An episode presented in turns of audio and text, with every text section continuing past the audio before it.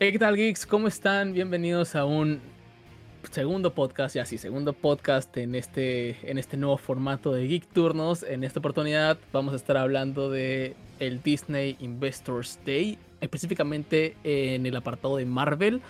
Va a ser una serie de tres podcasts sobre este evento porque es demasiado amplio a, hablar de, de todos los anuncios que, que se han dado, ¿no? Va a ser primero este de Marvel, probablemente luego uno de Disney, Pixar y algunas cosillas extra que hayan soltado por ahí. Y finalmente uno de Star Wars que desde mi punto de vista también e-, es uno de los, de los que respecto a revelaciones fue más chévere. Y en esta oportunidad no estoy solo. Estoy con... Mejor que mejor tú preséntate solo. Ah, estoy con Nafran. Nafran, ¿qué tal? ¿Qué tal? ¿Cómo estás? Gracias, Luis, por invitarme, la verdad. Súper emocionado por ya hablar de todo esto. Sabes que soy rey contra fan de Marvel, entonces ahí vamos a soltar la plática bastante chévere. De hecho, justo antes de este programa hemos estado en una... a la hemos volado, gente. Sí, sí, sí. Pero no tienen ni idea de cómo hemos, hemos tenido la real plática. Tal cual. No vamos a revelarlo aún, pero ya tenemos unos dos formatos de podcast nuevos para, para lanzarles que, que yo creo van a ser muy chéveres cuando los hagamos. Um, pero ha sido de los um, mejores tras bambalinas, de los mejores. Lit, Es, esa, esa es la parte que voy a revelar algo para más adelante, pero eventualmente quiero llegar a hacer esto por Twitch que no solamente sea el programa grabado y ya cuando estemos en Twitch sería chévere como que también grabar ese tras bambalinas antes de empezar a grabar y todo eso. Creo que sería una conversación bien paja y sobre todo con gente ahí comentando sería aún mejor. pero bueno, comenzamos con, con lo que fue este apartado de Marvel. Después de muchos meses vimos a Kevin Feige dándonos una conferencia y ver a Kevin Feige en una conferencia siempre es bonito. Ese, ese hombre tiene un talento para hablar. el hombre de la gorra. Tal cual, el hombre de la gorra. Tiene, tiene un talento. De... Escúchame, esa, esa gorra que diga Marvel Studios o en unos 30 años va a estar en el precio de la historia, pero evaluada. sí, sí, sí, sí.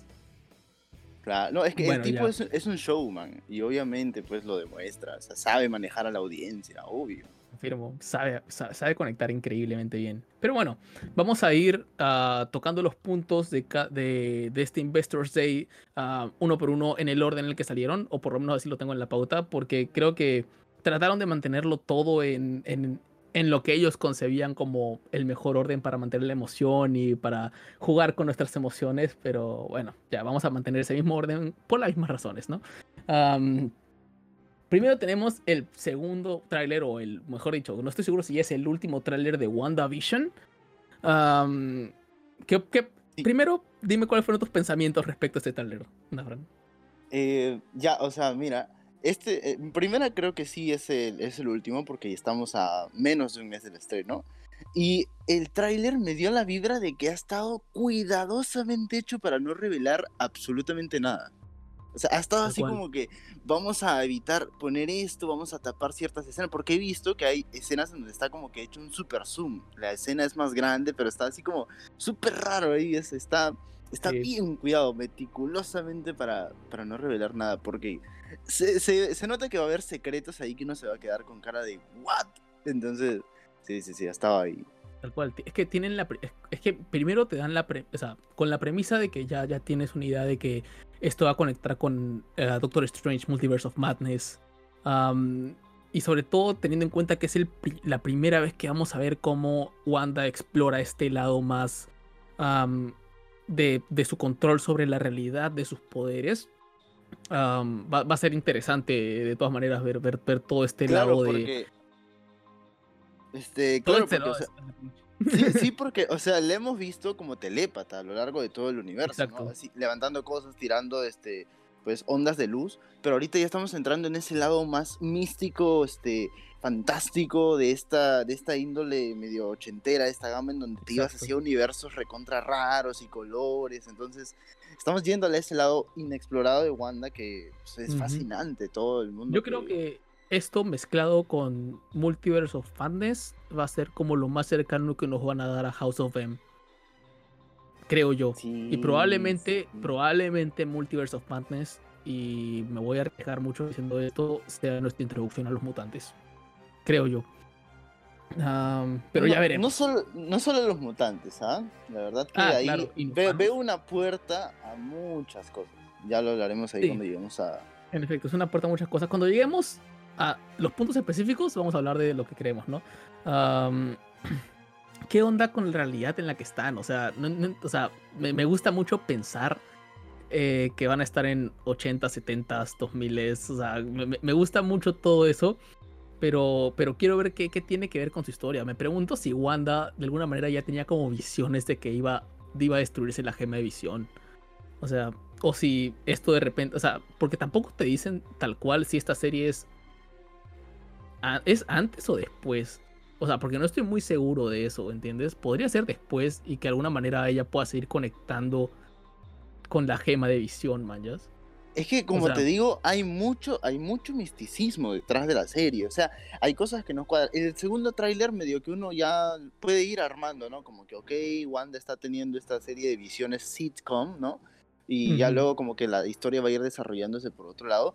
Pero si tú es el primero, sí da cringe incluso, ¿no? Porque es recontra raro, es como estar metidos en la cabeza de una tipa que está mal.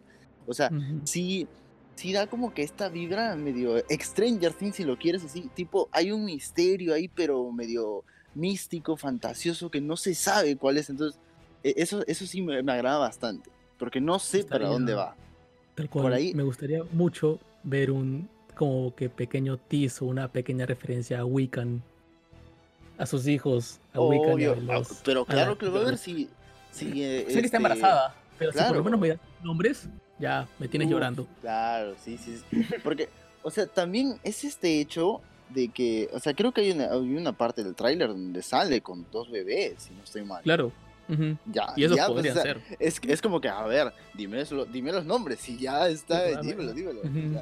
Espero que no lo eviten, espero que si no lo eviten. si me vas a servir la comida, sírvemela bien y completa, con todo. Con el aderezo, con todo. Exacto, me das entrada, me das plato de fondo, postre, y repetición. Además que esto es, un, es, un, plato fuerte. O sea, la serie Exacto. Es... WandaVision es un plato fuerte. Hablar de Scarlet Witch siempre va a ser un plato fuerte. Así que de todas maneras estoy muy emocionado por, por eso. Ah, esperaba tal vez, o sea, es como que esta es la primera parte de, del, Investor State de Marvel que te, que, te están lanzando lo que ya sabías que había pero te lo están lanzando como para que, como te están hypeando con los trailers nuevos, ¿no? Porque evidentemente toda esta primera parte fue trailer tras trailer tras trailer y eso nos lleva al siguiente punto, entre paréntesis, uh, WandaVision estrena este 15 de enero eh, por Disney Plus, así que atentos todos. Y ahora pasamos a Falcon and the Winter Soldier. El, por fin tenemos un primer vistazo de pues de la serie, ¿no? O sea, ya, ya teníamos fotos y unas cuantas cosas, pero pero ya los hemos, pero ya hemos visto tal cual en acción a los personajes un poco en ese tráiler. No tenemos idea de qué va la historia, pero a ti qué te pareció, Nafran, ¿Qué, qué sentiste tú en este tráiler? Uf, este, este tráiler, es, a ver, y es una historia un poco paradójica, déjame que me tome unos minutitos. Yo recuerdo en aquel 2014, cuando este, se estrenó Winter Soldier, este, yo no estaba muy hypeado, ¿no? Los trailers de Winter Soldier son muy malos, o sea, son bien aburridos, como que no. Entonces uno después va a ver la película con expectativas ahí medio que para abajo y termina siendo uno de las mejores de Marvel.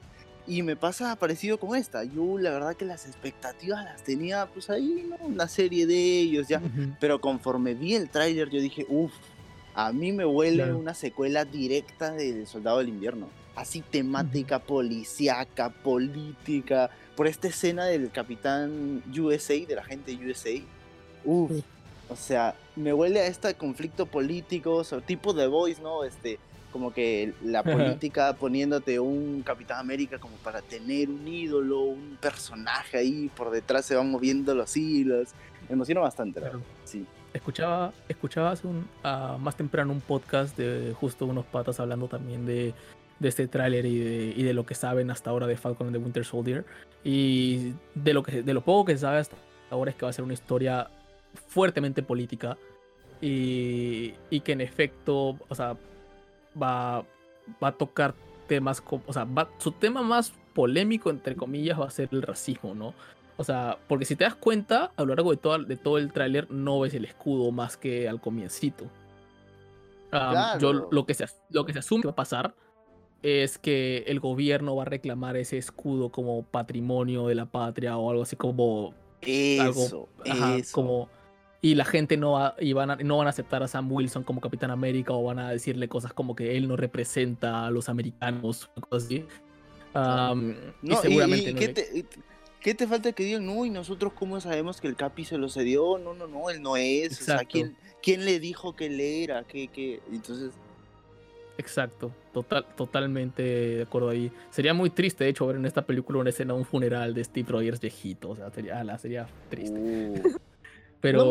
No, lo, creo, yo, creo, que con el Capi ya cerraron ya. Pero sí me agrada mucho la idea de que regresen esas raíces de Winter Soldier, que la verdad Civil War perdió mucho por tener obviamente tantos personajes. Ya no es una historia tan policíaca, pero aquí sí me agrada que regresen a eso. Yo la siento como una secuela espiritual porque se ve, se ve que hay cosas ahí policíacas, de espionaje, de que dimes y secretos y este, relaciones, giros.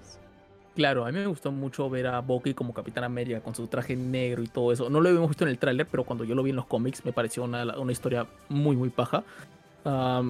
y quiero ver algo así, ¿no? O sea, quiero, quiero ver cómo, o sea, aparte de ver a un Sam Wilson Capitán América, que de hecho me, dentro de lo que representa el Capitán América en el MCU, sí me parece la edición más lógica Sam Wilson.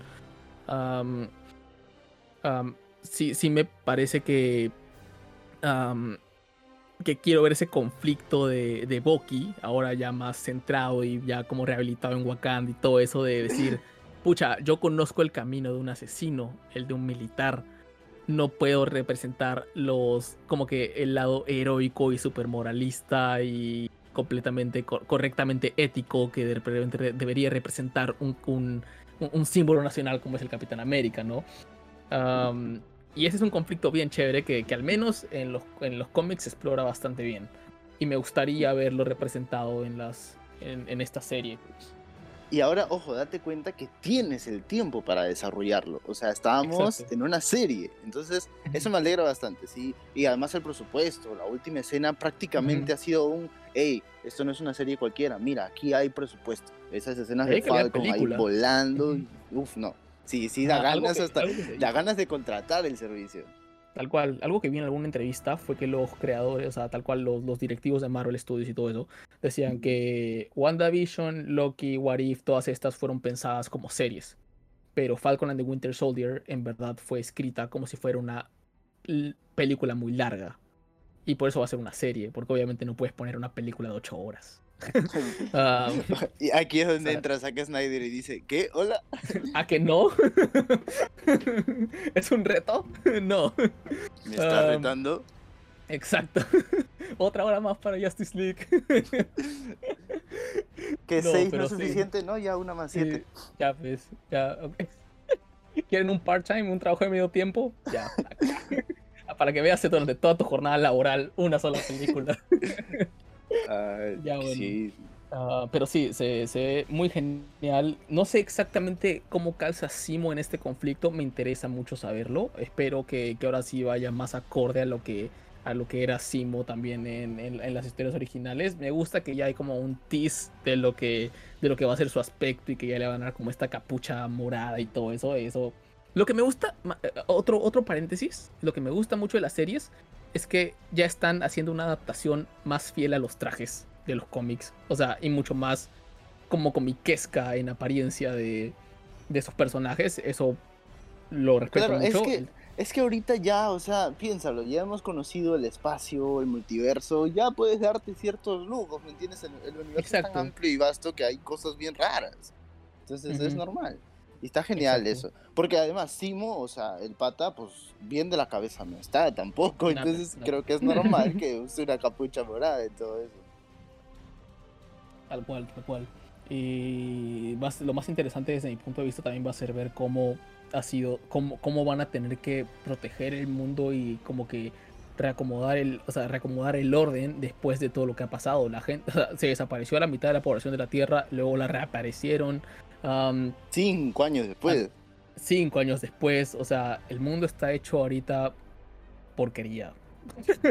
o sea, el, caos debe estar por todos lados. O sea, si antes tenías una vida en, esos cinco años con la mitad de la población desaparecida, todo puede haber cambiado.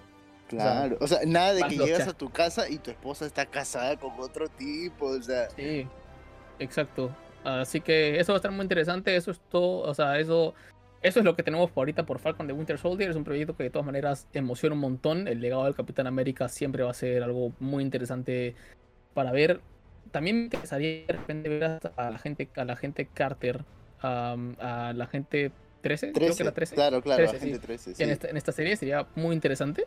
No sé si la pongan, no tengo ninguna confirmación de eso. Pero no, No, no, creo que no, que en el, esté. en el cast creo que no está, pero sí, fácil puede tener cierta aparición, porque va Pero- dentro de la historia, o sea, Exacto, sí, sí entraría de, de acuerdo a la historia, pero Sí. bueno.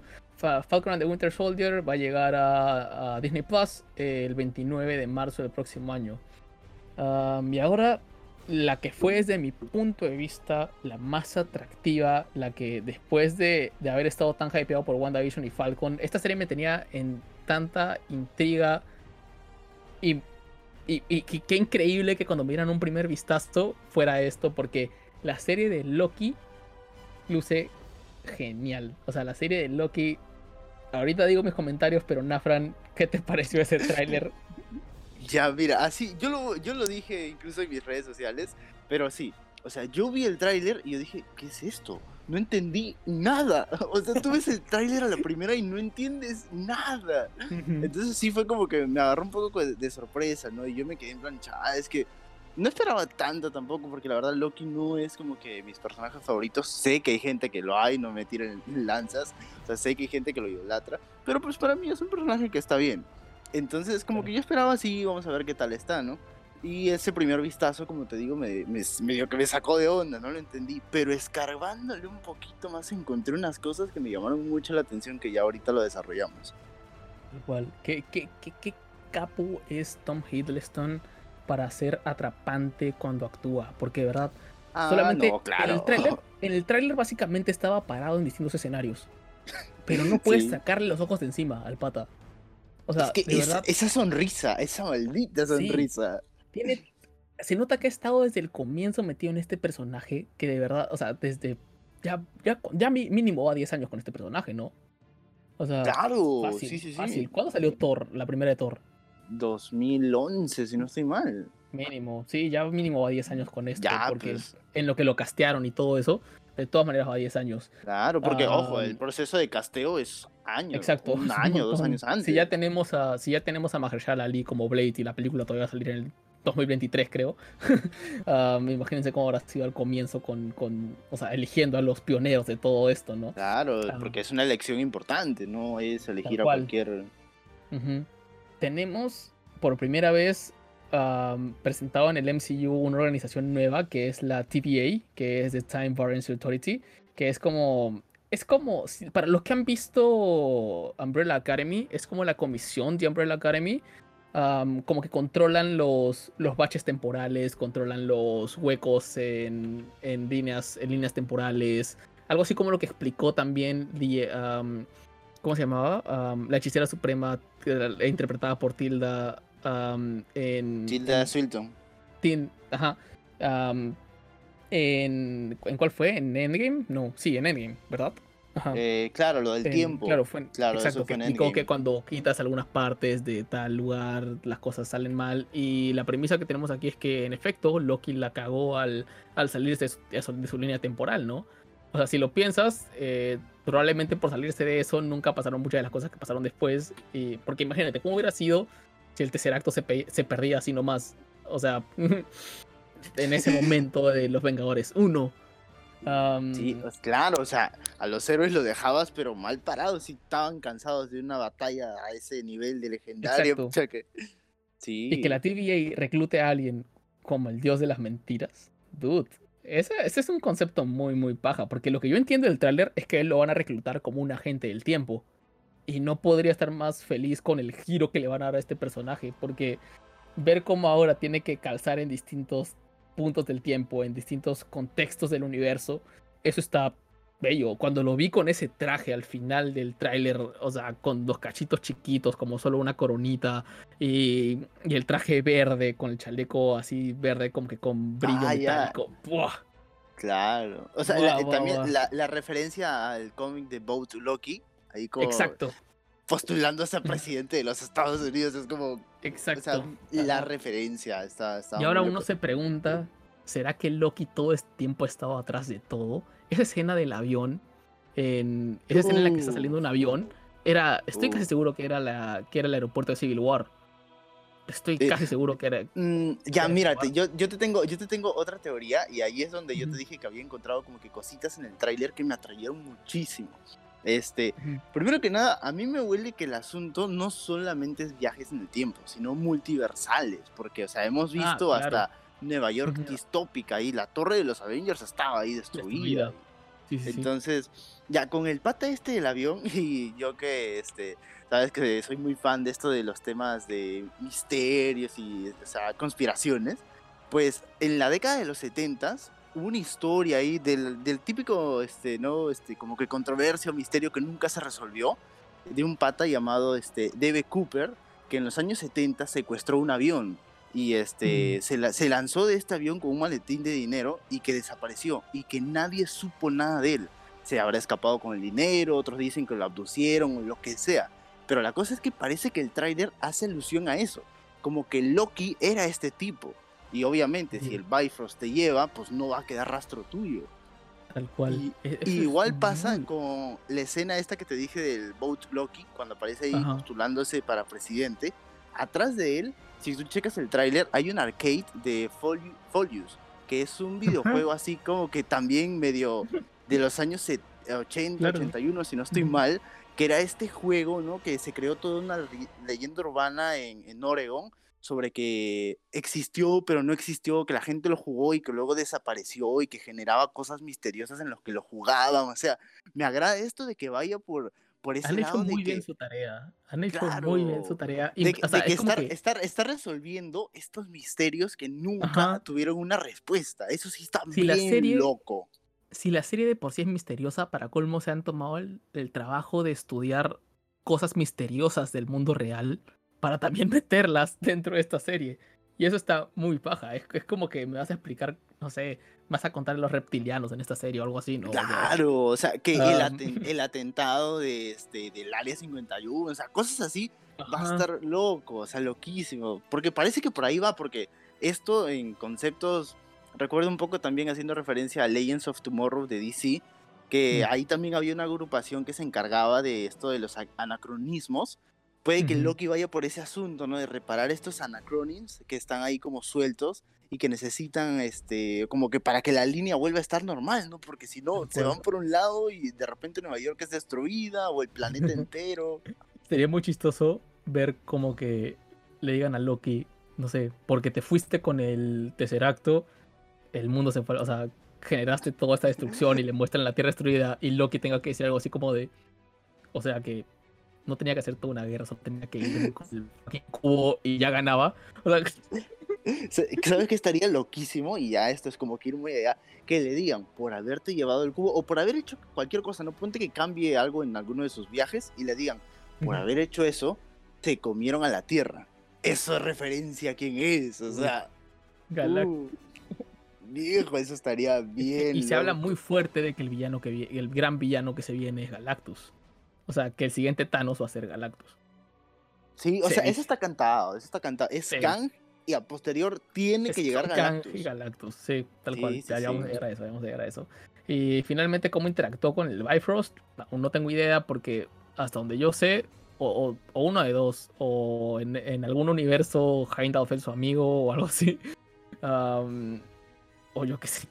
Allá- o simplemente... es que ahí aplica la que yo te, la teoría que te acabo de decir de D.B. Cooper, porque como Claro. esto de- del secuestro del avión y de que el tipo se tiró, todo eso fue en la década de los 70, pues Heimdall está vivo todavía.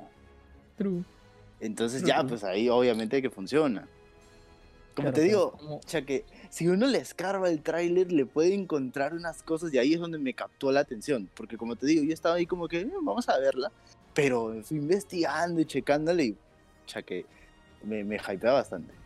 Me gustan estas series en las que puedes armar teorías sin sentido, pero que por ser una serie que no se va a regir del sentido, tus teorías sin sentido tienen sentido. No sé si me Sí. deja entender, pero, pero así siento Loki y por eso me gusta mucho. Loki está planeada para que estrene en mayo del próximo año. Y vamos a tener buen contenido Mayo. por unos. Ajá, mayo. O sea, Ah, tal cual. Acaba, acabamos Winter Soldier y nos. Y Y al, tiempo, mes o sea, nomás, no, pa. Tal cual, y al mes tenemos Loki, hasta donde yo, hasta donde yo tengo entendido.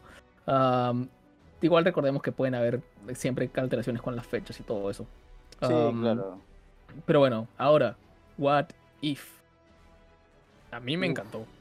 Me pareció que tiene una animación muy bonita. Me gusta mucho que tengan todo este cómic aesthetic como que bien, bien puesto en la serie. Algo así como cuando se hizo Spider-Man Into the Spider-Verse. am, pero obviamente, obviamente no con la calidad de Spider-Man Into the Spider-Verse. Claro, no, no, eso ya pero- es li- ligas mayores. Exacto, pero sientes un cómic. O sea, eso, eso es lo que voy. O sea, sientes que todo está sí. basado en, en animar un cómic. Y eso está genial. Sí. sé que va a ser una serie de, creo que 10 capítulos. No, 10, ¿cuántos sí, son 10. cuántos? 10, Sí, 10, 10 claro, son capítulos. 10, sí, sí, sí. Claro, y está buenísimo. Mi top 3 para mí, o sea, los que más estoy esperando yo al menos, son Peggy Carter como Capitán Britain. O sea, ya vuelta ella con el suelo del super soldado.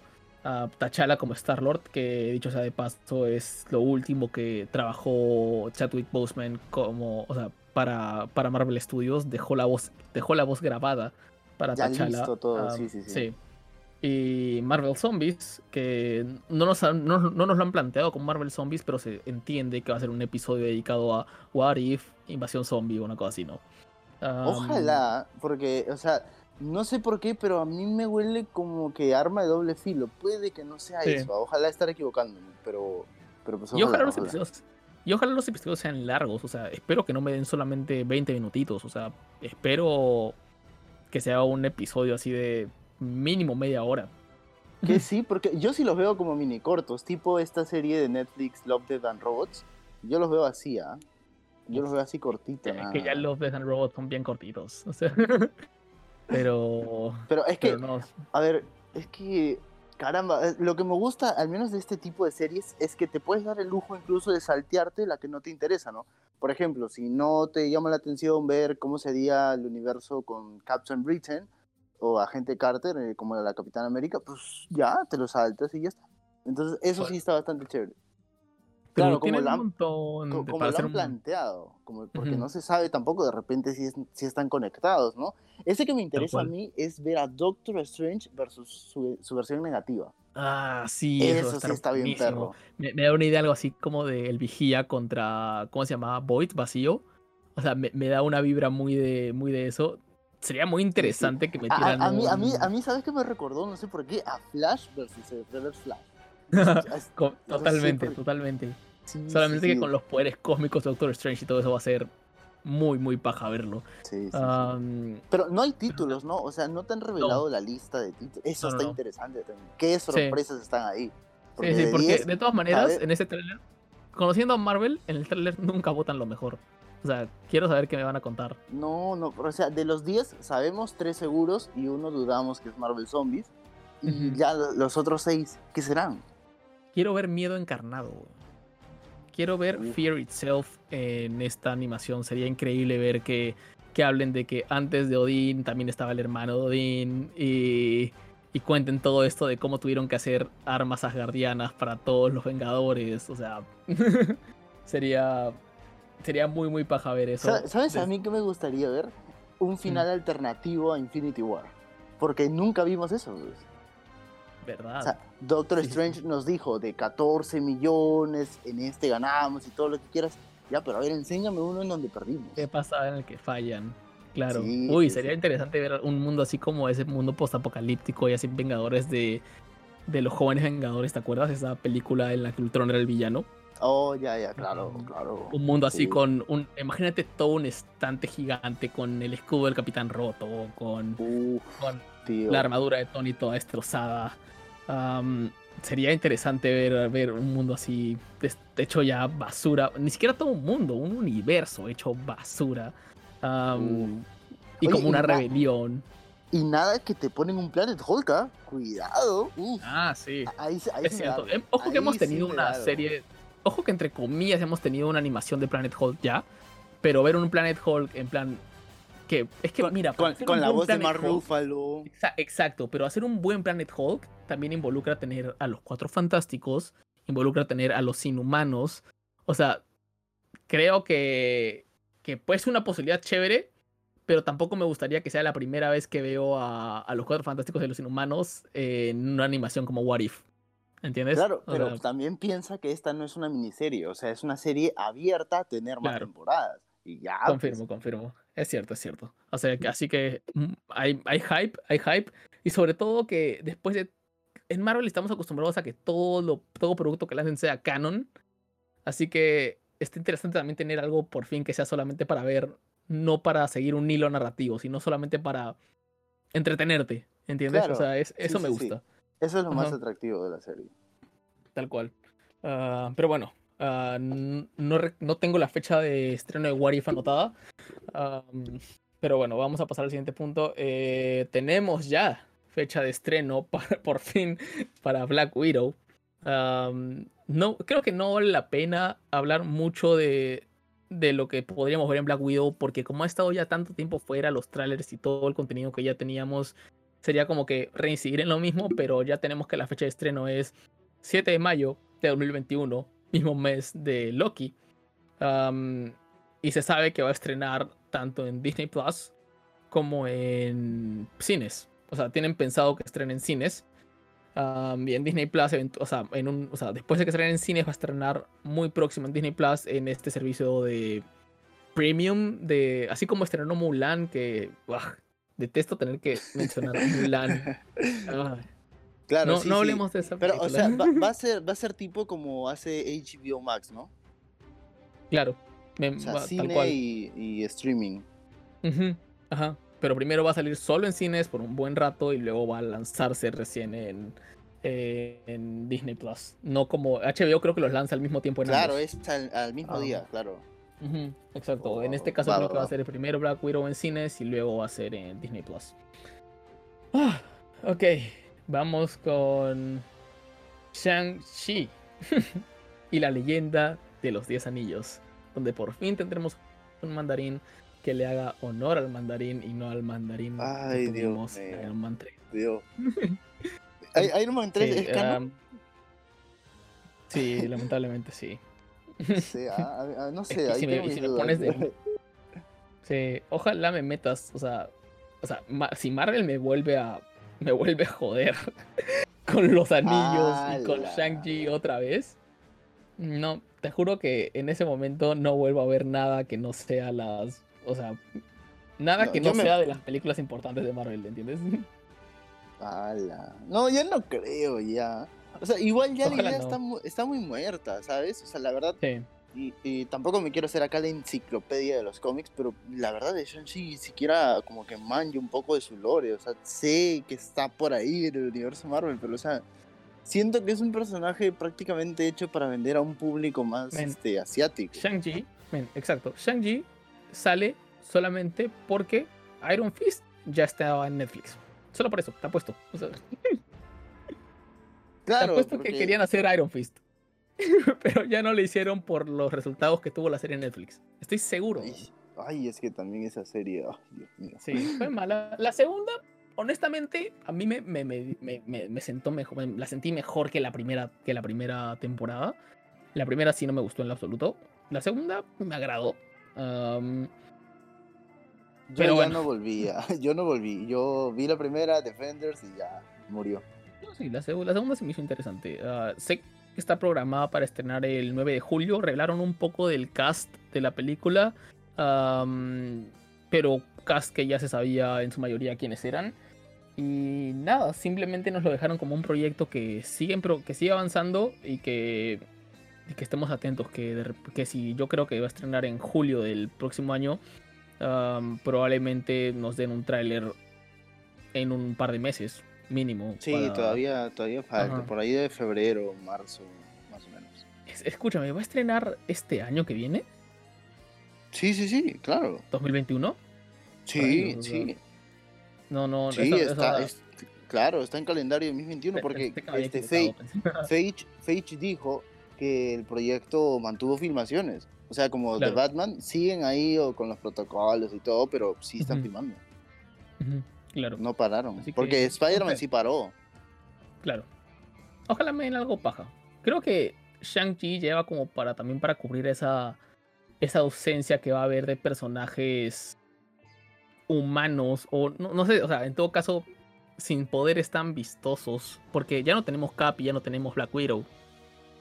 Así que, o sea, tenemos a, a Winter Soldier, pero tiene un brazo de metal, man, yo, así que Aquí, aquí, aquí es Ah. donde, aquí es donde entra mi comentario un poquito de a mí me huele a que ciertos proyectos que se han mencionado son relleno. Full Sí. relleno. Escúchame, Shang-Chi totalmente se siente como relleno. Siento que solamente va para que para que cuando tengan una batalla grande lo vayan a meter y no siento que Para hacer, para, hacer, para hacer bulto. tal cual. O sea, a- ojo, no quiero tampoco juzgar sin haber visto la película antes, por ahí que me termina gustando y me engancho con el personaje, pero pero por ahora se siente como eso, como la gran, sí, sí. como muchas series que han anunciado y de las que vamos a seguir hablando más adelante. Ay, ay, ay. Um, pero bueno, insisto, 9 de julio, um, Shang-Chi uh, Until the End of the Ten Rings. um, a ver qué tal. Doctor. Strange Uf, in the Multiverse of Madness. Ok, uf. este es el proyecto que ahorita dices es el más grande que tiene Marvel. O sea, este es el proyecto que tiene más hype, creo yo, de, de todo lo que tienen ahorita. O sea, F por Capitán Marvel 2, perdón. No, porque no, no, no, no, ¿por qué perdón? ¿Alguien tiene hype por Capitana Marvel? A ver, dígame. No. Es cierto. Mira, yo, honestamente, a mí me gustó la primera película. Mm, De ahí te explico mis razones, Pero pero sí es cierto, el proyecto, el único proyecto to- 100% interesante de esta nueva era de Marvel, esta nueva saga, si es que va a ser una saga, no se sabe todavía. es Doctor Strange in the Multiverse of Madness por el hecho de que va a conectar varias cosas. Se sabe que Loki, WandaVision y Spider-Man 3 van a tener mucho que ver con, con lo que se va a llevar a cabo en, en la segunda entrega de Doctor Strange. Ya sabemos todos qué está pasando con Spider-Man, ese es tema para otro podcast. Ya sabemos que están trayéndonos a todos los universos de Spider-Man que han habido hasta ahora de vuelta. Uy, ahí sí.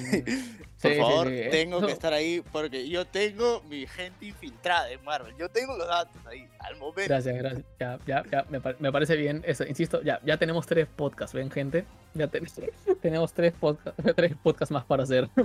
Um, pero bueno, WandaVision, en es que todo lo que estamos viendo ahorita que está preparando Marvel es cómo van a quebrar la realidad. O sea, cómo van a quebrar la realidad, el multiverso, el tiempo. o sea, y está interesante, sí. eh, ah, pero, pero siempre es preocupante ver cuando involucras viaje en el tiempo y cosas como realidades paralelas en cualquier concepto que sea, siempre es complejo porque hay mucho, como hay tanto campo a hacer miles de cosas, también hay mucho campo a cagarla. Sí, sí, sí. Ah, Pero a ver, espérame, es que ahorita has dicho algo muy importante que, que yo digo y por qué la gente no se pone a pensar en esto. O sea, está, es- tú estás diciendo, obviamente, no sabemos si esto va a ser una saga. Ni siquiera nos han dicho, esta es la fase 4. O sea, simplemente se huele a que son proyectos ahí, que están ahí. Y ese es el problema, no siento que haya ese hilo conductor que nos llevó a Infinity War, la gran Aunque epopeya. bueno, ojo, ojo, ojo. Cuando recién salió Iron Man 1, Capitán América, todo eso, se sabía que iban a estar conectadas. Pero no se sabía que se venía toda una, toda una Claro, era de Marvel. Pero, o sea, es que a eso voy. Estaba en la línea de que al menos en esa primera fase era unirnos en los Vengadores. Luego estaba la segunda línea de que tú sabías que Ultron venía. Y sabías que poco a poco se iban sentando las bases para Thanos. Toda la línea se construyó. Pero en este caso yo veo que están yendo por tangentes. Por ejemplo, tenemos esta mini saga, si se quiere llamar, de los multiversos con WandaVision, Spider-Man 3, Doctor Strange y Loki.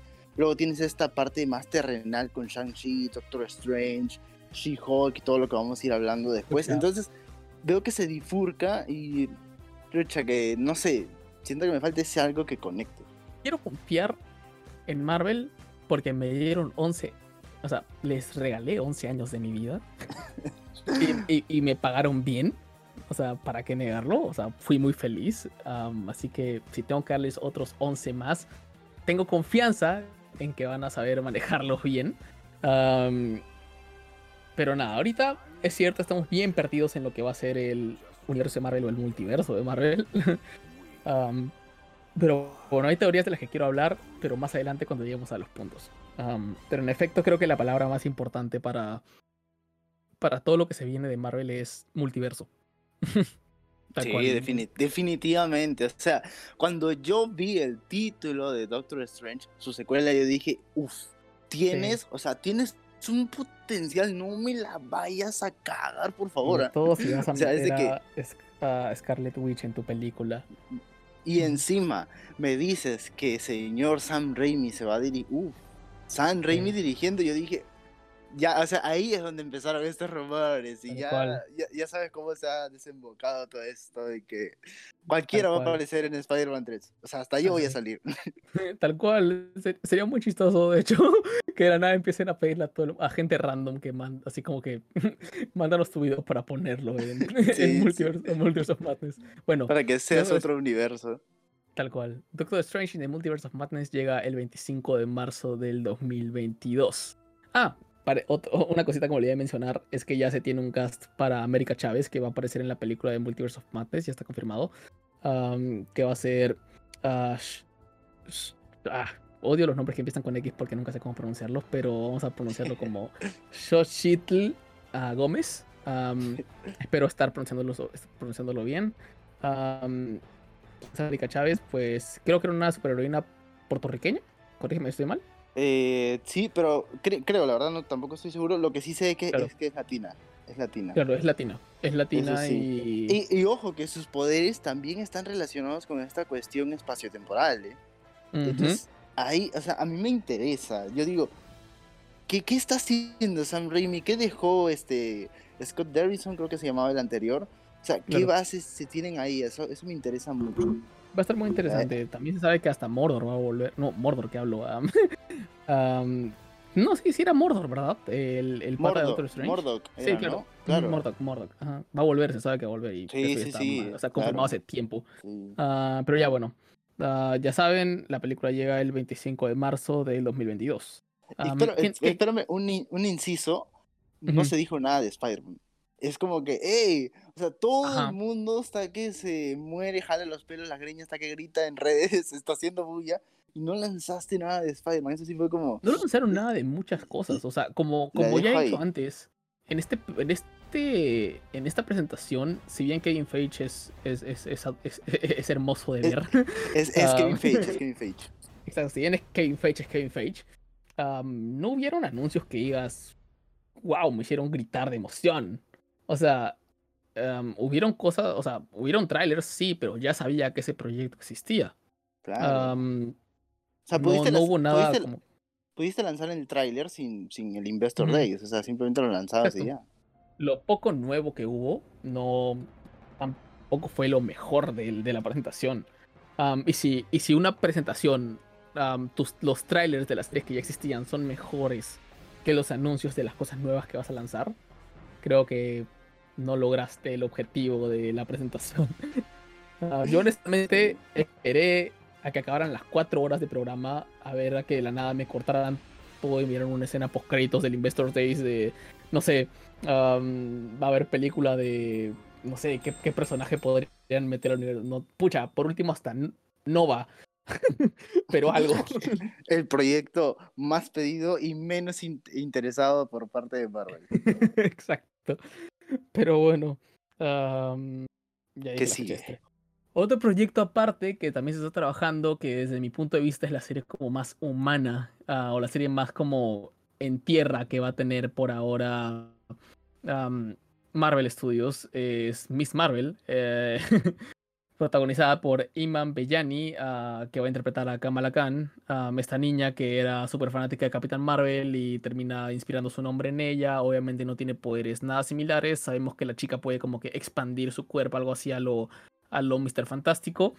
O como Choji de Naruto. Exacto, o exacto, es más como Choji de Naruto. Ah, espero que todos hayan podido entender eso.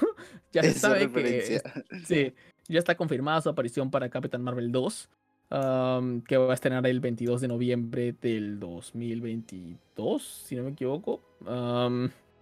Sí, creo que, que va a la serie va, 2022. ajá, y la serie va a seguir, va a seguir un orden de múltiples directores, algo así como Mandalorian. Ah, va a tener cuatro directores. Am, y va a tratar más o menos de descubrir quién es Kamala Khan, comprender relaciones de tipo familiar y afectivas, de amigos eh, para un adolescente. Es como el contenido más, más teen, más Claro, adolescentesco claro, sí. que nos va a dar Marvel eh, de toda esta nueva era. Y pues creo que no hay nada más que comentar, porque más allá de que muchas personas le tienen hate por el videojuego y algunas otras le tienen como que cariño. Confirmo, confirmo. Exacto. hay gente que la odia, como hay mucha gente que también la aprecia. Tal vez no, no los que somos muy alejados a todo esto de la inclusión social y todo esto. Pero hay mucha gente que en efecto sí la respeta y que cuando de hecho la, la ves bien, no es un mal personaje, simplemente que le ha tocado estar en malas situaciones, por así decirlo. O sea, la- le ha tocado estar en, en momentos de, de fama muy jodidos. Am, Además, quizá la adaptación que le dan, pues, este, como que la realce, ¿no? Exacto. Ajá. Pero bueno, Entonces, hay- eso es lo que sabemos de A ver qué tal por ahora. está. Luego, como ya dije, Capitán Marvel solamente tenemos una fecha de estreno, no hay un título más allá de Capitán Marvel 2. Am, sabemos que eventualmente le van a poner un título distinto porque no hay película. ¿Hay alguna película de Marvel aparte de las de Iron Man que, que no tenga un subtítulo, por así decirlo? Mm, Creo no, que no, ¿no? todas, to- claro, todas tienen un subtítulo. Exacto. Así que seguramente sigan eso. Aún no sabemos cuál es, pero se sabe que está confirmada para el 22 de noviembre del 2022. Ah, Hawkeye, ah, la serie que se habló que se cancelaba después de los escándalos de Jeremy Renner, ah, ya sigue en pie. Sigue en pie. Nos han confirmado a Haley Steinfeld eh, so- como Uf. Kate Bishop, que luce muy bien. Yo solamente tengo que decirlo, Hailey Steinfeld, te amamos los fans, te amamos, te ves idéntica. Eso Sí. está, de verdad, me parece un Igualita increíble. muy buen cast. ¿Qué, qué sí, piensas tú de sí, esta serie? Ah, yo, yo creo que va por, por un camino así medio, no tan extremo como fue Logan, ¿no? Pero sí algo así como que el aprendiz y el, y el ya experimentado, ¿no? Huyendo de, de ciertas bandas de criminales. Porque, o sea, recordemos que en Endgame, pues Hawkeye era Ronin. Entonces, de que ha hecho enemigos, ha hecho. Entonces, yo creo que va por ahí, ¿no? Esto de huir, ¿no? Porque los vemos siempre Claro. corriendo, ¿no? Escondiéndose. Entonces, esa es- serie sí me agrada. Claro, un tema también es que al 100% tampoco tenemos confirmado que, que sea después de Endgame. O sea, Ah, hay muchas claro. cosas que no nos han confirmado del todo si van a ser después o antes de Endgame. Am, pero bueno, am, yo espero que sea después de Endgame porque sí me gustaría ver como que aún, no sé, como un Hawkeye arrepentido de todo lo que ha hecho y como que diga, después de todo lo que he hecho ya no, ya no puedo tomar el, ya no puedo hacerme llamar héroe. Y, y que ahora por fin acepte su retiro, ¿no? Porque supuestamente se había retirado antes de Civil War y quería pasar tiempo con su familia ajá. y todo eso, ¿no? O sea, ya que ahora se acepte el retiro y diga, ok, ya, ya he sido bueno, ya fui un antihéroe. Además que, que hay consecuencias a sus actos, ¿no? Entonces ahí es como... Sí, sí, sí. Y de A nuevo repito, qué- Halle Steinfeld, te amamos todos. confirmo. Aún no sé cómo actúes en Hawkeye, pero ya te amo. Confirmo. Después tenemos este proyecto de She-Hulk. No en estos proyectos que vienen a continuación, hasta llegar hasta los verdaderamente fuertes, no vamos a ahondar mucho en cada uno de ellos.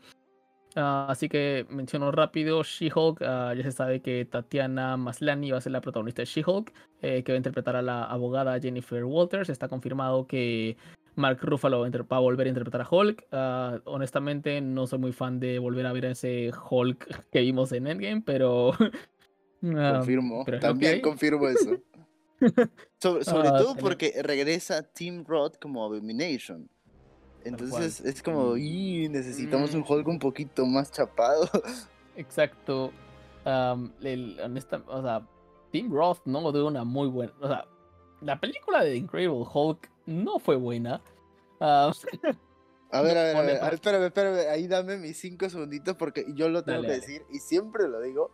Para mí, esa película está incomprendida. Esa está dentro de Sí. mi top 5 de mejores películas que ha hecho Marvel. Yo lo digo, Edward. Norton la llevó a un nivel. Uf. o sea, a mí, a mí sí, me, emo- sí me emocionó que regresara Tim Sí. Roth. Edward, escúchame, Edward Norton como Hulk mm, me agradó. Honestamente me parece más parecido a Bruce Banner de lo que es Mark Ruffalo. Claro.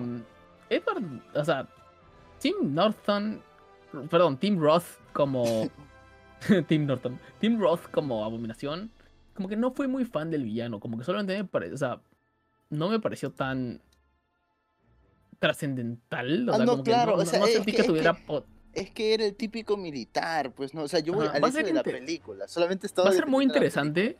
Va a ser muy interesante porque esta, esta serie puede confirmar si esa película finalmente va a ser canon Es no. canon, eso, Ajá, eso. Porque, eso, exacto, eso. porque sería interesante ver que de la nada Hulk le diga otra vez tú, puta madre. Como que, dude, Claro, espérate, claro. o sea, sí se conocen.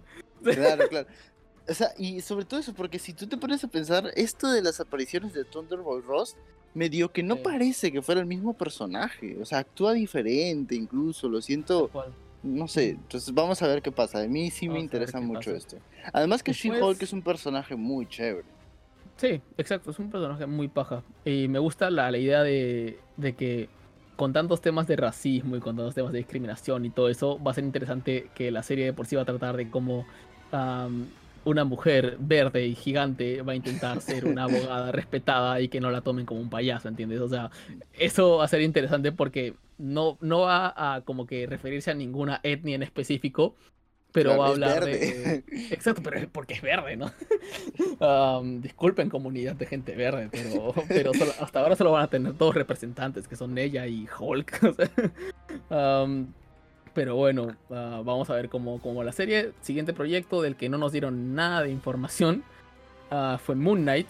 Am, ojalá nos den a Oscar Isaac como Moon Knight, aún tampoco se sabe eso, pero bueno, es lo único que solo lo mencionaron como que el proyecto sigue en pie. Um, Secret Invasions es uno que sí me llamó la atención, del que no espero tanto porque Ya de alguna fregaron. manera, ¿eh? sí, o sea, honestamente no me han- no hay el contexto para hacer un Secret Invasions chévere.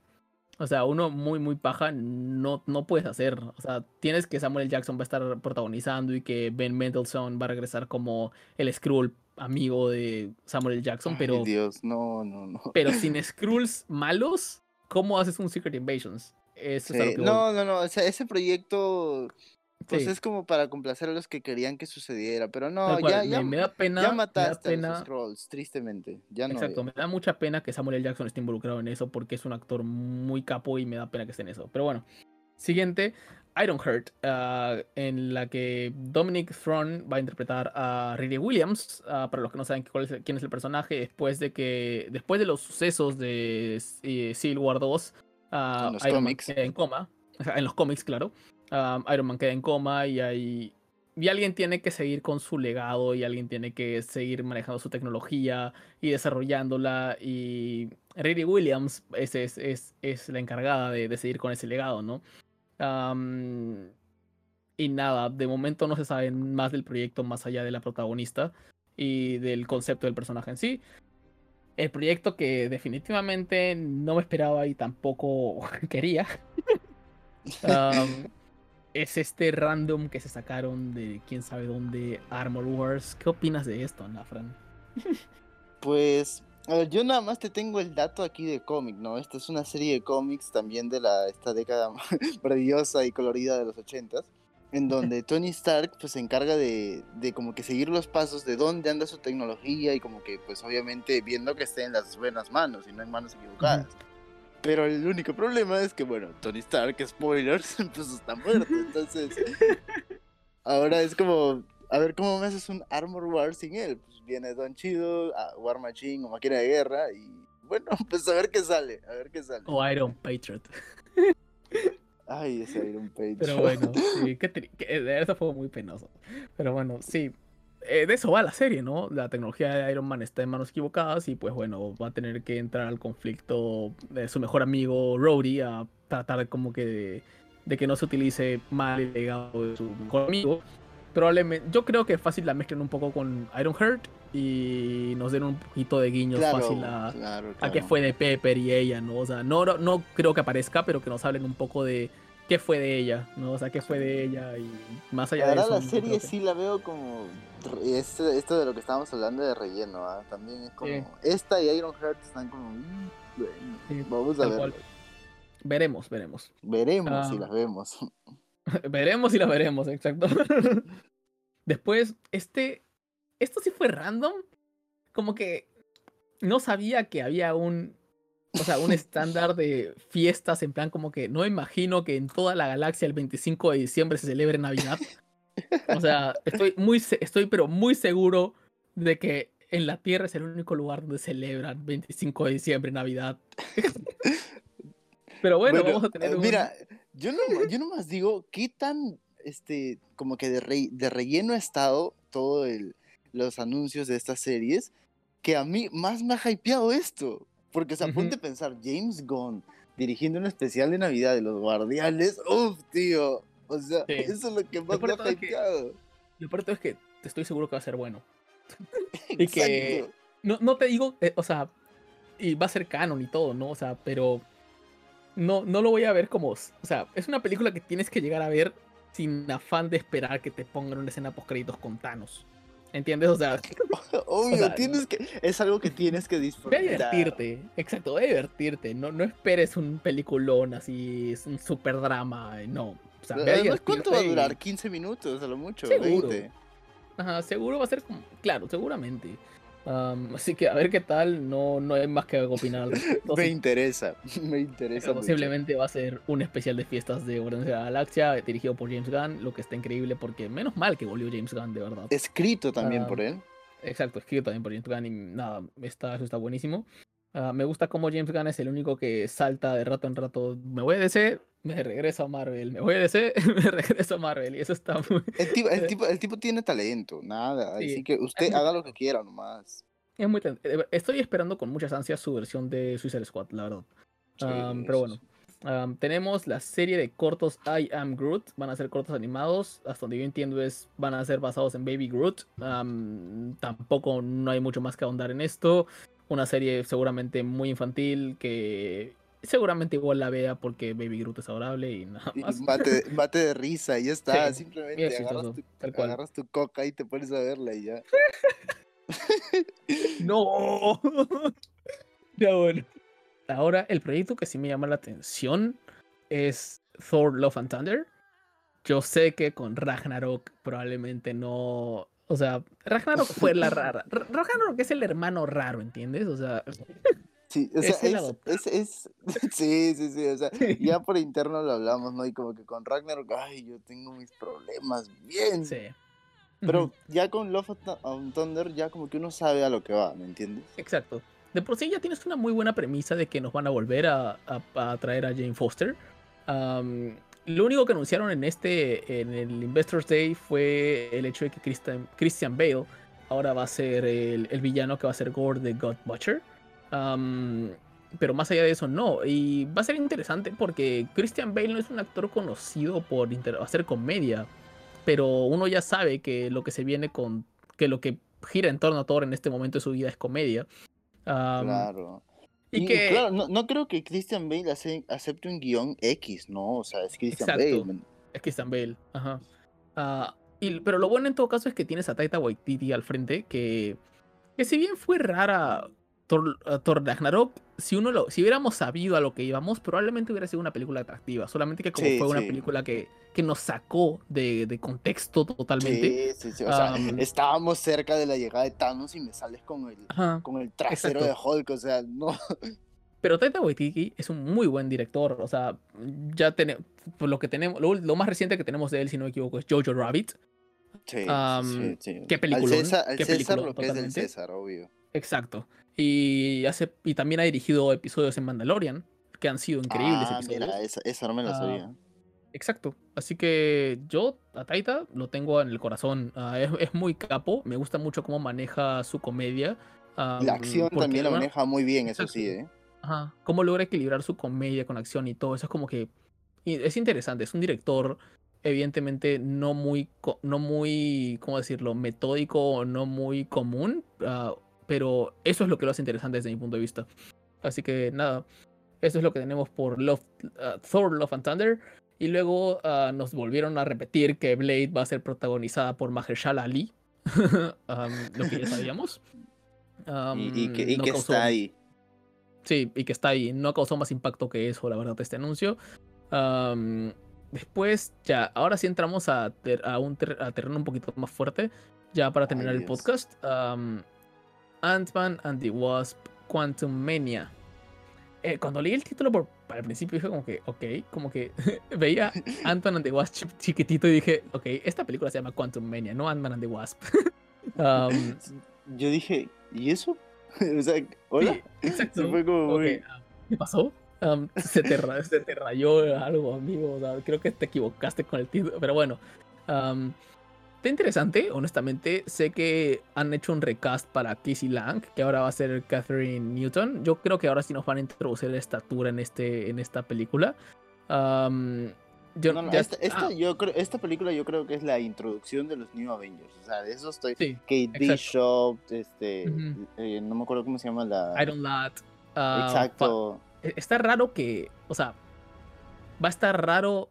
No sé cómo nos podrían introducir un Wiccan y un Hulkin, pero ah, veremos. Es posible, o sea, es posible. recuerda, el multiverso está ahí, o sea, las posibilidades están. Eso es lo interesante, que el multiverso está ahí. y el anuncio creo que, es, que sí me... Lo que más me, me, gusta de esta película y lo que me dijo, ok, te acepto el título que quieras, podrías haberme llamado Amran the Wasp, yo que sé, dentro del mundo de los muertos de Coco, me da igual, ¿entiendes? O sea, me da igual, pero que me anuncies que vas a meter a Kang el Conquistador, o sea, interpretado ahora, ya se sabe que va a ser el actor Jonathan Majors.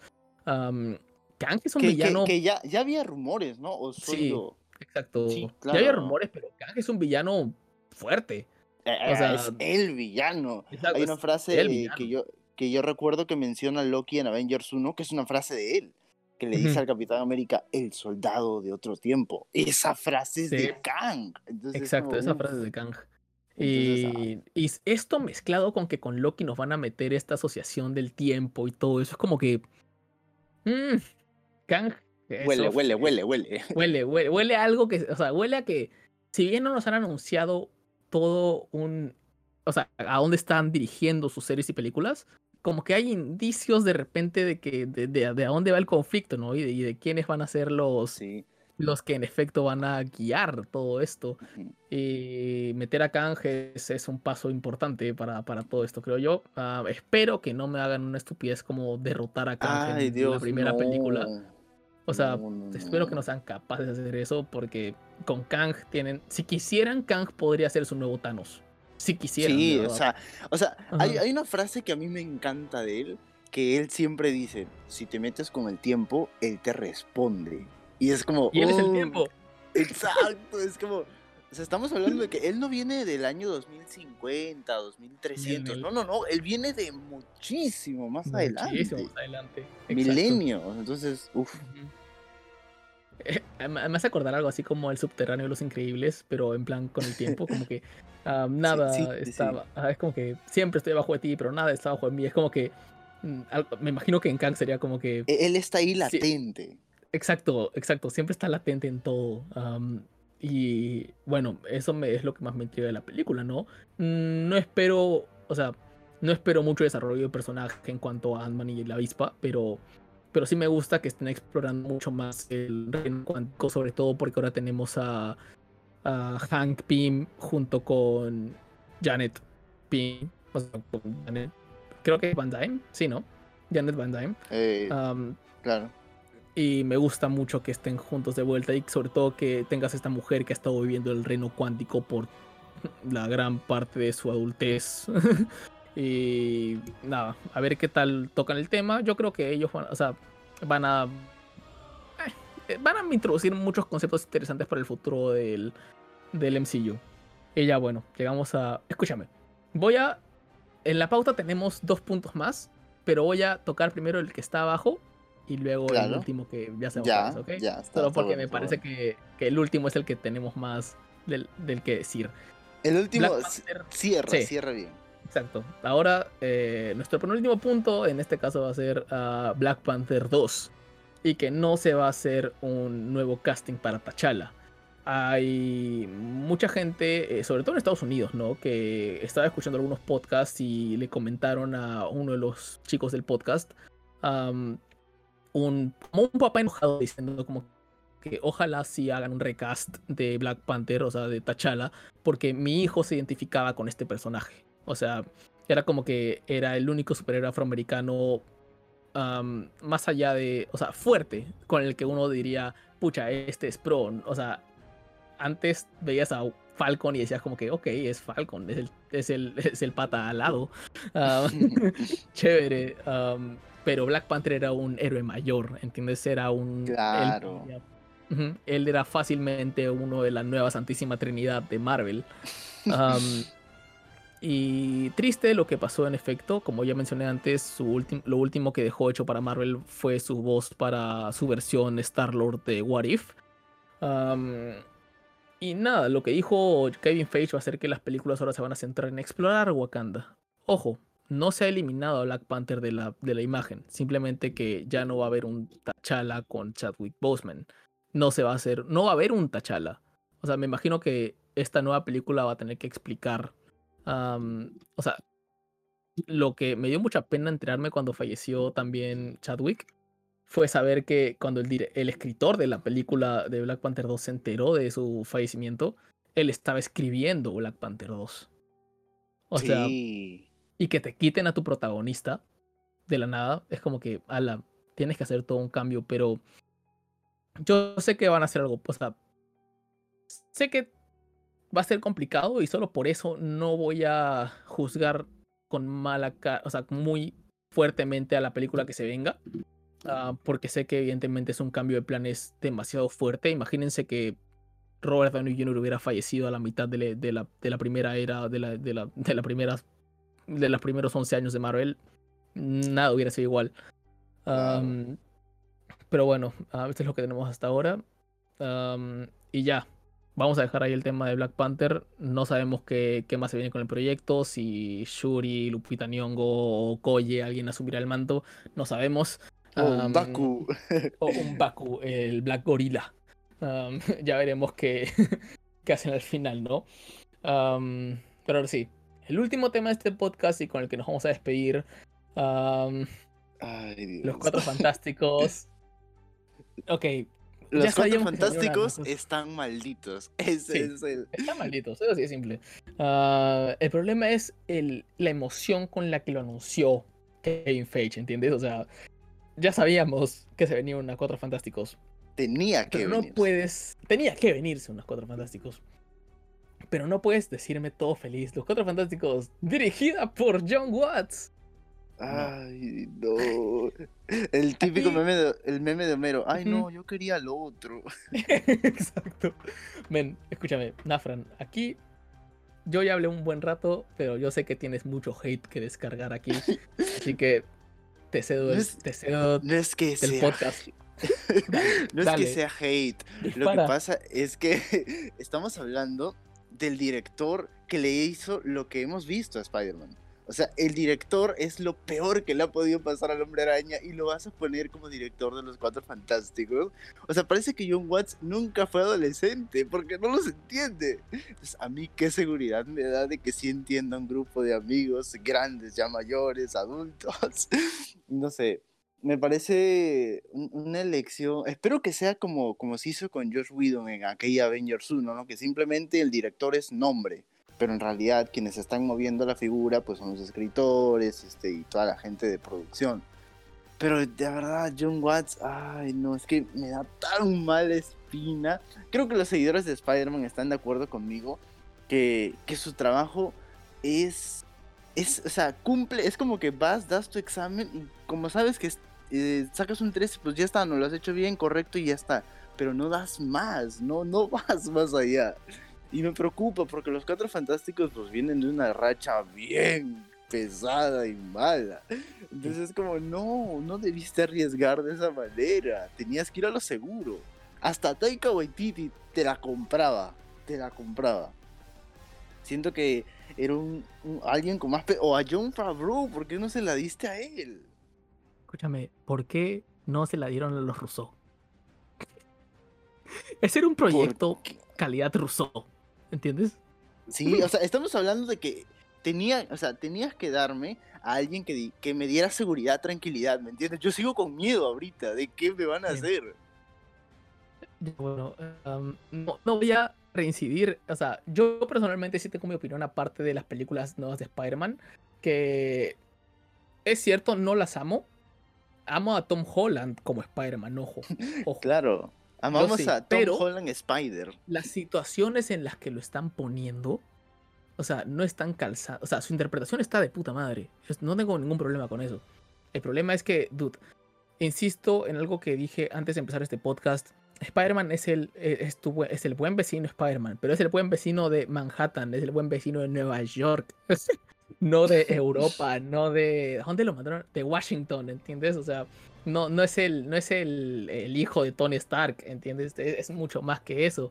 Y lo único que le voy a defender a John Watts es que ha intentado calzarlo en este universo donde sí o sí tenía que ser el pupilo de Tony Stark.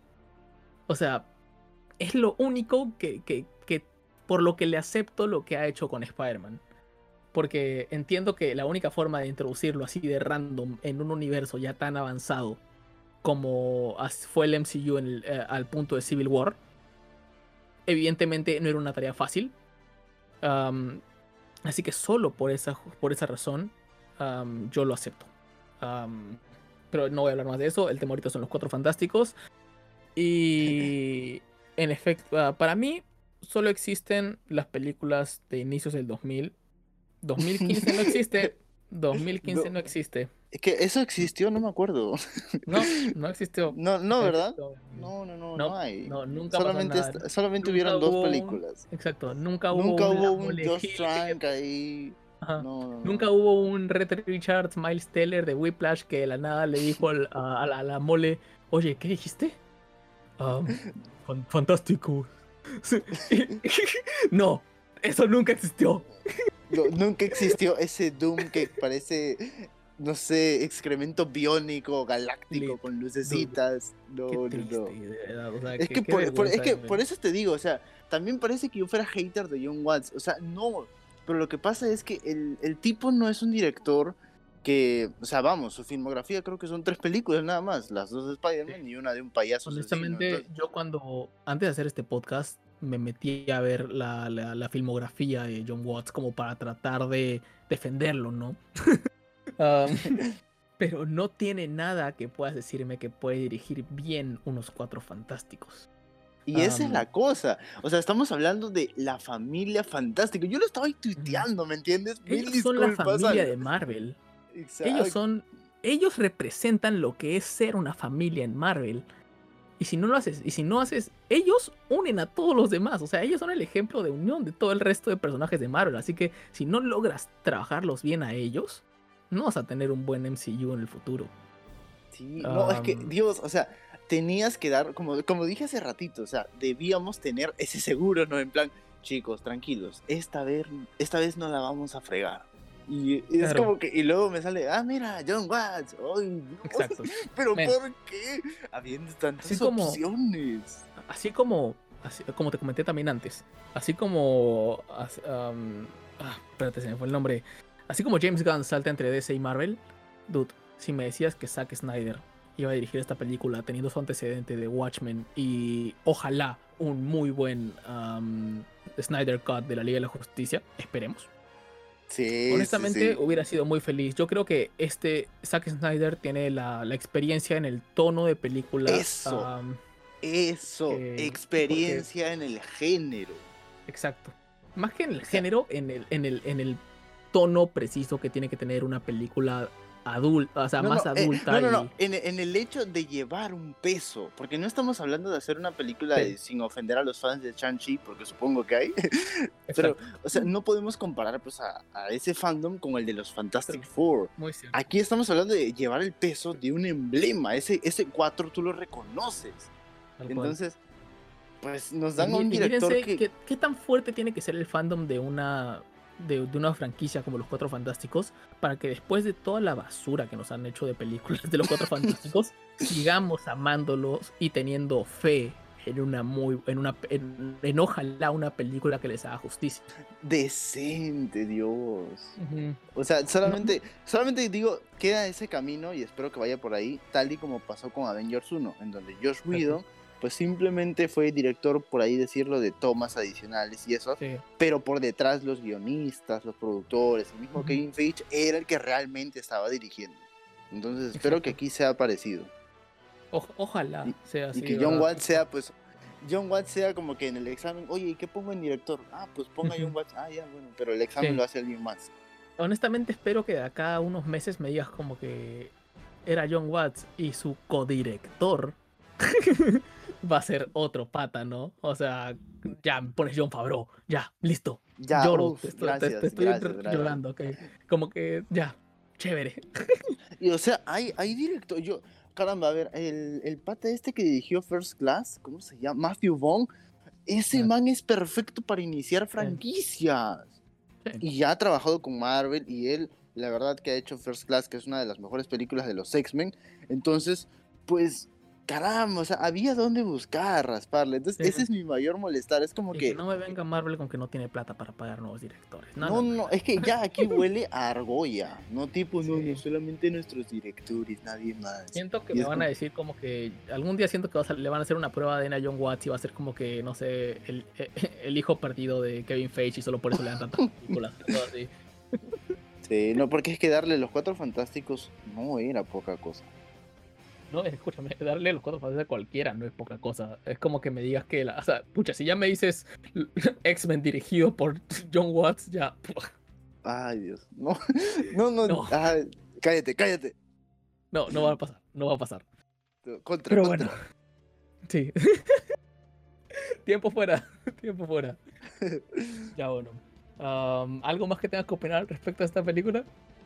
¿Algún casting ideal que te guste por ahí? El regreso de Chris Evans como, la, antorcha humana. Eso, eso puede pasar en Doctor Strange in the Madness Multiverse. ¿Por qué no? Sería muy chistoso, de verdad. que, que alguien lo vea y diga, espérate, él es el Capitán América. Y se prende en fuego, ¡ah, se está quemando! Sí, sería muy chistoso. Ah, pero la única teoría que yo tengo al respecto de esto es que, mira, yo honestamente creo que la Torre de los Vengadores la va a comprar Norman Osborn, ¿ok? Ya. que esa torre va a ser... a mí me huele la torre Baxter. No, escucha, a eso voy, espérame. yo creo que va a haber una torre Baxter, sí. Ah, pero que los cuatro fantásticos no van a ser de este universo. O sea, yo ah. tengo mi teoría en la que abriendo todo este multiverso y todo eso, los cuatro fantásticos vienen de otro universo, o sea, siendo un poco tal vez más jóvenes o lo que sea, pero como que llegue así como que este pata de verdad capo y súper inteligente a cagar a Pym, a cagar a todos los genios que quedan en el, en el, en el MCU, que, que, ya, no, ya no tenemos un genio por excelencia, O sea, tenemos un Hank Pym, tenemos a Shuri, que es una capa. Dice que Bruce Banner, aunque la verdad... Bruce Banner a veces me decepciona mucho. pero sé que es un genio también, pero Red Richards es el genio, ¿entiendes? o sea, Red Richards es el genio de Marvel. Es el científico loco. Exacto, pero, pero también al mismo tiempo es el genio por excelencia del MCU. Así que, digo, no del MCU, de Marvel en general. Así que yo creo que, así si nos van a meter ya más tierras y todo eso, sería interesante que me den una buena explicación o una buena introducción, una buena introducción de los cuatro fantásticos de por qué no estuvieron, o sea, por qué un genio tan capo como él no intervino en todo esto. Tal vez estuvo en otro lado. Otra teoría es que de repente, después de que ya toda la Tierra se entera de que de que hay vida en otros planetas y yara, yara, yara, fácil nos hacen la de de que van a crear un grupo élite o una, o sea, una inversión privada aparte de la NASA para ir al espacio y todo eso y me das la historia de origen de los Cuatro Fantásticos y todo. Sí, o sea, como que para qué te arriesgas también, ¿no? Eh, arráncalos recién, ¿no? O sea, sí. porque claro, siendo ellos personas de a pie, pues obviamente no van a intervenir en eventos intergalácticos, ¿no? Pero pues, o sea, vamos a ver cómo lo manejan, pero como digo, espero mucho de esos guionistas porque, ay Dios, el director necesita ayuda. Porque cuando, también cuando dices cuatro fantásticos, automáticamente viene a tu mente también Galactus. Y si, y si me vas a dar a Galactus en algún punto, tienes que darme una muy buena introducción para creerte que estos nuevos cuatro fantásticos van a dar la talla para ser probablemente los que dirijan a los nuevos, no vengadores, pero dirijan el nuevo rumbo de los nuevos héroes, exacto. Um, va a ser muy chistoso si me dan también un Tom Holland de Spider-Man en los Cuatro Fantásticos. Ja, porque ha pasado. Yo Future Foundation. pagaría por Sí, sí, sí. eso. O sea, Estaría creo que eso, eso sí estaría muy, muy bonito ver a Spider-Man porque Lo la familia aceptaría. fantástica para Spidey es algo muy especial. En los Exacto. cómics, las historias y esas interacciones, la Ujú. verdad, me agrada mucho cómo se llevan. Entonces, ahí, ahí hay, hay fe. Los Cuatro Fantásticos abren muchas puertas. Insisto, abren demasiadas puertas. Así que Eh, atentos a lo que hagan. Y nada, ojalá bueno, hay que, hay que tener fe. Hay Ya que no rezarle queda- ya no Hay que prenderle velitas a John Watts porque ya nos dieron que va a ser John Odín, Watts. por favor, hazte una. Por favor, hazte uno, Odín. Stanley, ahí arriba. Por favor. Ilumínanos. Ilumina a John Watts. A mí no. Deja de No, no, sí, ¿verdad? ratito. A mí no. Olvídate, olvídate olvídate. Tú dale luz a ese hombre. luz. Exacto. A la Sí, men, sí, va a ser sí. triste ya no ver cameos de Stan Lee, pero meh, bueno, es lo que hay. ¿De quién podrían hacer cameos? Ya no creo que hagan de. Honestamente, De espero que ya no Feige. No, sería muy chistoso, pero honestamente un espero que por respeto a Stan ya no hagan cameos de nadie. Sí, no, yo creo que es cuestión ya de memoria, es un, es este, que como que sería ya abusar también, ¿no? O sea, Exacto. tuvieron su momento y justo es una etapa que se cierra, pues ya se cerró la saga del infinito y con ello pues también. ya bueno. Bueno, eso ha sido todo por lo que fue el Investors Day de Disney Uf. en el lado de Marvel. Y wow. De verdad. Hay contenido para emocionarse, sí. Pero honestamente, eh, hablando en un general, no, no me dieron nada nuevo, nada que no, que no supiera que fuera a pasar más allá de revelarme algunos actores nuevos, algunos directores nuevos.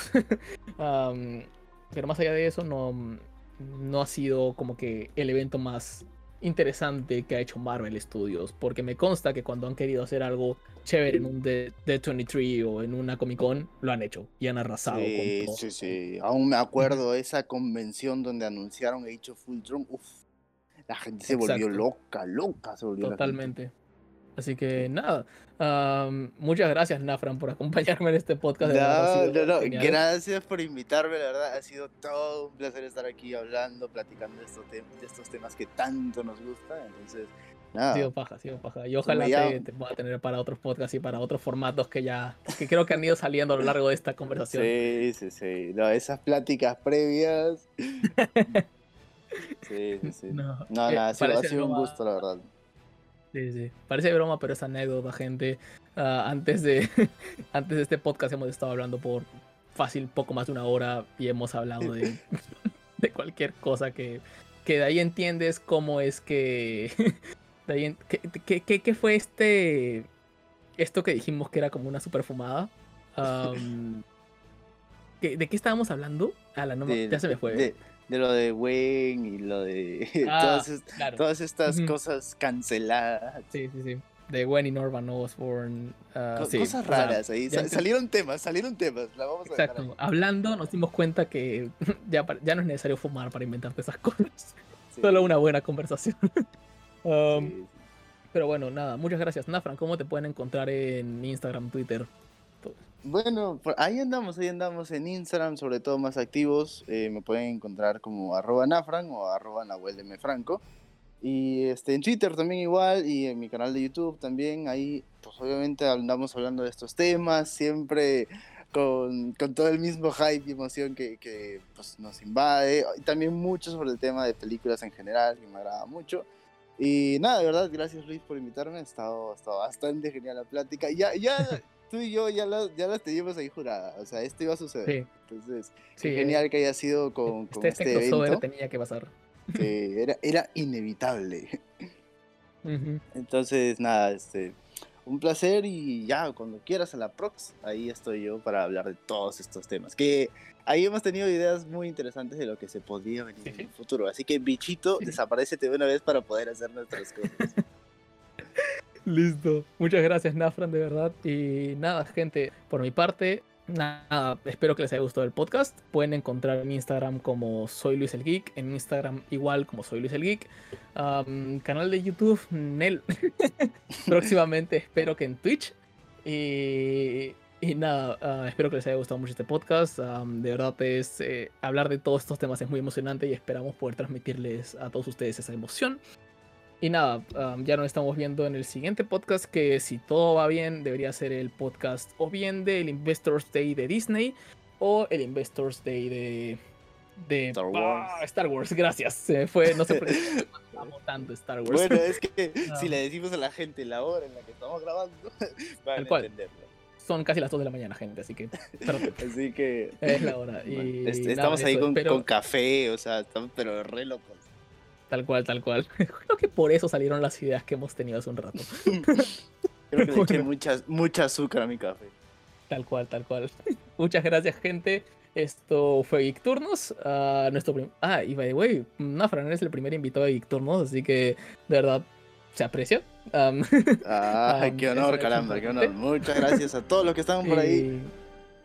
Y nada, vamos a seguir dándole mucha mierda, gente, y Excelsior.